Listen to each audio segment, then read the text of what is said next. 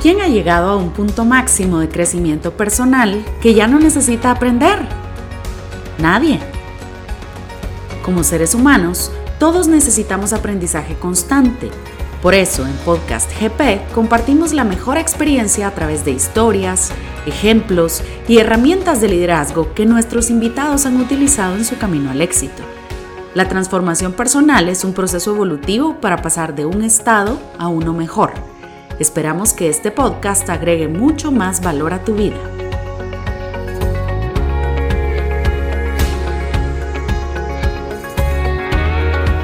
Hola, mi nombre es Ander Mejía y te doy la más cordial bienvenida a este podcast donde estaremos conversando acerca de la curva U de felicidad. Si pones este nombre, este título en internet, encontrarás diferentes artículos que te llevarán al resultado de encuestas realizadas en 72 países, hombres y mujeres, diferentes situaciones socioeconómicas, eh, personas en niveles de riqueza, en clase media o en pobreza y que coinciden con otras estadísticas que se llevan en Estados Unidos, en Europa y en Gran Bretaña, el Understanding Society, el European Social Survey, el General Social Survey, y, todos tienden a una gráfica que es muy similar.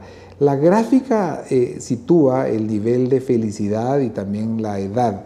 Eh, las personas que están hasta unos 18 años son felices, absolutamente felices. Es donde empieza la más grande felicidad porque es tu primera experiencia, tu primera relación amorosa, tu primera clases en la universidad, puede ser que tengas independencia, puede ser que estés trabajando y estás en un nivel de felicidad muy alto, pero la felicidad va decayendo a medida que avanzas en la universidad y a medida que avanzas en la vida. Allá por los 23 años te preguntas, ¿será que escogí la carrera correcta, el trabajo correcto? ¿Será que tengo la relación correcta? ¿Será que mis papás me aman? ¿Será que nací en el país adecuado? Y te haces muchas preguntas que te hacen caer en tu felicidad y esa felicidad va decayendo cada vez más hasta llegar a los 40 a 50 años, que es donde tiene su marco más bajo. Y de ahí, a partir de esa edad, eh, en todas las culturas, en todas las edades, en todas las eh, clases sociales, empieza un incremento de la felicidad. Los investigadores concluyen que esto se debe a que a partir de los 50 tú te haces también unas preguntas de que, bueno, estás agradecido por tu trabajo, estás agradecido por tu familia, estás agradecido por lo que has conseguido en la vida y estás agradecido con que probablemente tengas ya hijos adultos o puede ser que incluso nietos y ves la vida de una manera distinta. La conclusión tiene que ver con el nivel de expectativas. Cuando tienes 18 años, 19 años, tienes expectativas grandes y anhelas conquistar el mundo.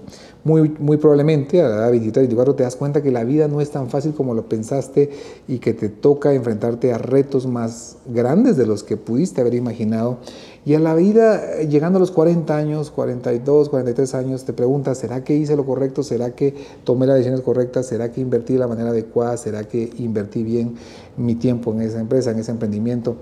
Pero llegando a los 50, empiezas a disfrutar la vida de una manera distinta porque tu nivel de energía, tu nivel de expectativa cambia. El nivel de expectativa es distinto porque anhelas más de la vida, te das cuenta que has vivido bastante y que te falta por vivir también cosas nuevas, cosas diferentes. Yo te quiero hacer una recomendación y la recomendación es eh, lo que los investigadores le llaman un segundo golpe de reminiscencia. Le llaman así eh, porque tú descubres nuevas cosas en, esa, en esas edades y te expones a nuevas cosas. Y si en este momentito de tu vida estás un poco deprimido y te estás preguntando, ¿será que estoy haciendo lo correcto? ¿No me siento cómodo en el lugar donde estoy trabajando o lo que estoy estudiando? Yo te hago una recomendación. Exponte a cosas nuevas, a cosas diferentes, a cosas novedosas. Ve al trabajo en una ruta diferente, exponte los fines de semana a diferentes formas de divertirte, eh, ve amaneceres, atardeceres, ve paisajes eh, y come cosas distintas, relacionate eh, con amigos distintos, involúcrate en cursos distintos donde conozcas personas y conozcas cosas que probablemente antes no te habías expuesto.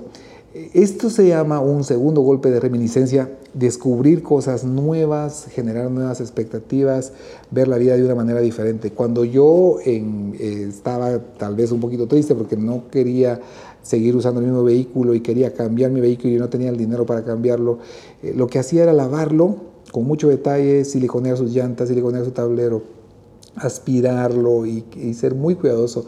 Después de eso, al usarlo, decía, wow, qué hermoso está mi carro y sin duda vale la pena seguirlo utilizando mucho tiempo más. De igual manera lo hacía, pasaba cuando eh, jugaba de portero y, mis guantes o mis zapatos de fútbol eh, quería ya un recambio y más bien me dedicaba a lavarlos con un cepillito y quedaran perfectos y luego lustrar los zapatos y luego ah, cobraba nuevo ánimo. Aquí el tema es sorpréndete nuevamente, busca asustarte de una manera distinta, sorprenderte viendo un paisaje, viendo algo nuevo, conociendo algo nuevo. Y eso te eh, elevará la expectativa para vivir un segundo golpe de reminiscencia. Hay dos libros que te quiero recomendar. Uno de ellos eh, se llama Momentos Mágicos, eh, así se llama en español, de los hermanos Heath. Y el otro se llama Cuando, de Daniel Pink. Ambos libros te dan muchas ideas de generar momentos diferentes, disfrutar los momentos que tienes por delante y ser agradecido. Una recomendación adicional es que seas agradecido con todo lo que tienes, agradece por tu trabajo, agradece por tu carro, agradece por tu familia.